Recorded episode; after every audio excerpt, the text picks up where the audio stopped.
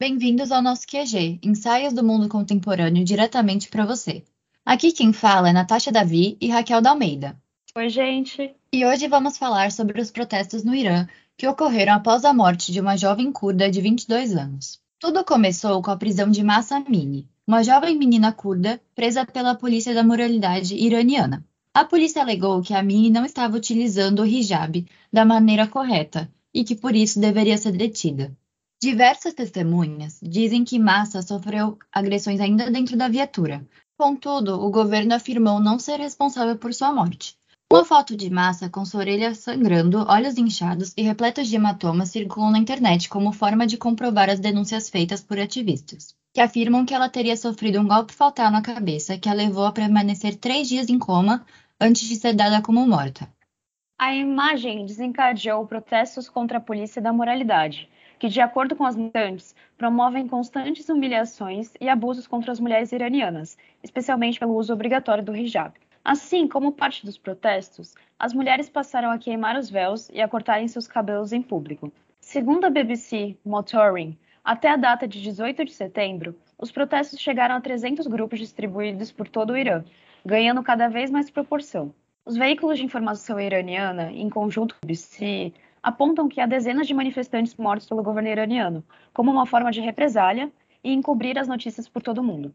Alguns vídeos coletados por esses veículos de informação mostram que a polícia local utiliza ambulâncias como viaturas policiais, para evitar assim que a imagem da polícia seja afetada. Contudo, os protestos só aumentam à medida em que a repressão se intensifica.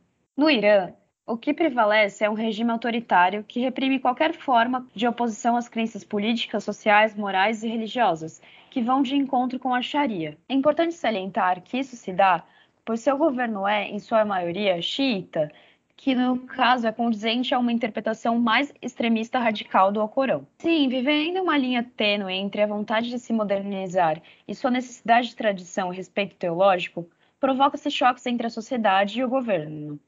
Embora a democracia existente no Irã se traduza através da existência de um parlamento e debates políticos, a prática se mostra diferente da teoria. Isso é, o povo não participa da vida política de maneira efetiva.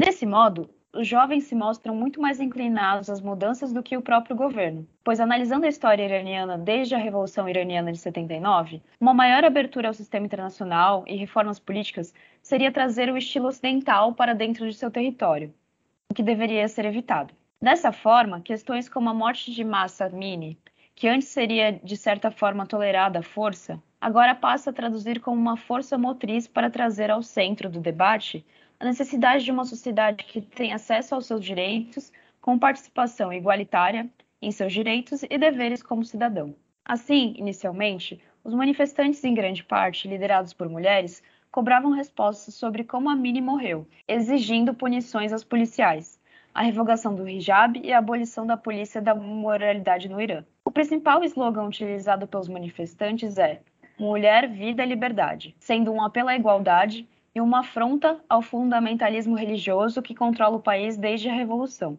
Logo, homens também se juntaram aos protestos, cantando o mesmo slogan, ressaltando que os direitos e liberdade das mulheres no Irã significam liberdade para todos os iranianos.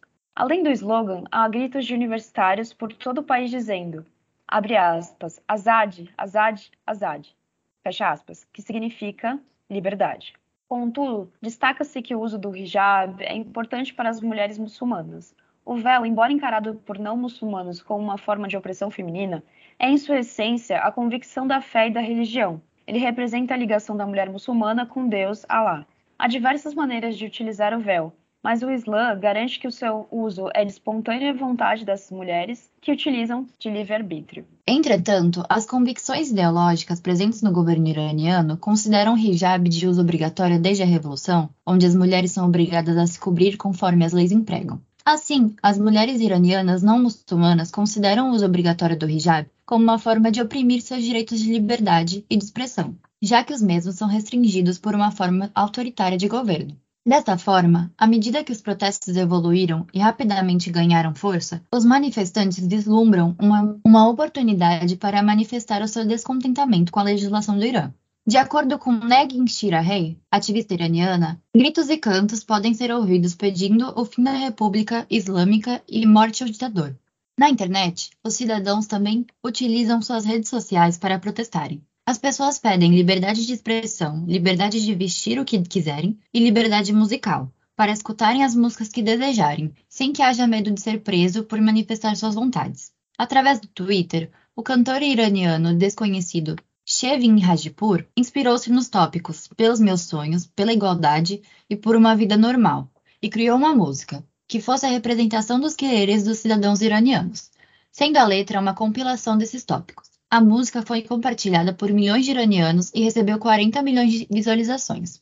Os cantos, slogan e protesto são a representação do anseio que o povo iraniano tem pela liberdade, garantia dos direitos humanos e a dissolução do fundamentalismo religioso que rege a política do país. Os protestos inspiraram reações de líderes do mundo inteiro, como o presidente estadunidense Joe Biden, expressando seu apoio pelos manifestantes em seu discurso na Assembleia da ONU e aplicando sanções a oficiais de alto escalão iranianos. Na União Europeia, países como Alemanha, Dinamarca e França já demonstraram suas intenções de aplicar sanções econômicas no Irã incluindo uma sugestão de congelamento de ativos e um banimento de viagens pela chanceler francesa. O ministro das Relações Exteriores da União Europeia declarou que o bloco está considerando suas opções, incluindo medidas restritivas, mostrando uma reação unificada dos países ocidentais em defesa dos direitos humanos. Já do lado da Rússia, um aliado importante do Irã, principalmente após a recente entrada do país na Organização de Cooperação de Xangai, a resposta às tensões no país tem sido marcada pelo silêncio do Kremlin, uma neutralidade conivente com o governo, em sua escassa cobertura dos protestos. As grandes publicações russas têm aceitado a versão da polícia dos eventos sem questioná-la, apesar de plena evidência que as forças do governo já tenham mentido sobre os eventos ocorridos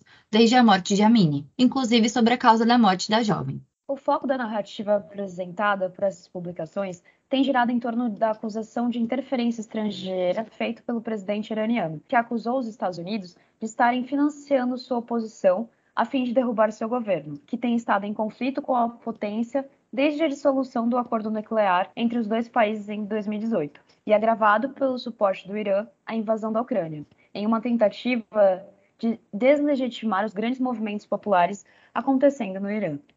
Por fim, enquanto os estados aplicam suas sanções econômicas e suas respostas duras contra o governo iraniano, o mais importante permanece no interior do debate. Como o governo iraniano limpará todo esse caos? Ainda que tolerem qualquer concessão, por menor que seja, esse ponto ainda será uma questão sensível. As mulheres não estão mais dispostas a obedecer às imposições vindas do Estado. Essas manifestações se tratam de uma ação orgânica iraniana. É um reflexo da sociedade que não está mais disposta a ser como antes dos protestos. Portanto, nasce uma nova ideia de Irã. Esse foi o episódio de hoje, com o roteiro escrito por Larie Tenheri, Beatriz Furtado e Natan Feitosa. O QG Podcast é produzido pelo Grupo de Pesquisa e Análise de Conjuntura Internacional, vinculado à Universidade Católica de Santos. Siga o nosso perfil no Instagram, arroba Quarentena Global, e acompanhe os novos episódios todas as quintas-feiras nas principais plataformas. Fiquem saudáveis, fiquem seguros e até mais.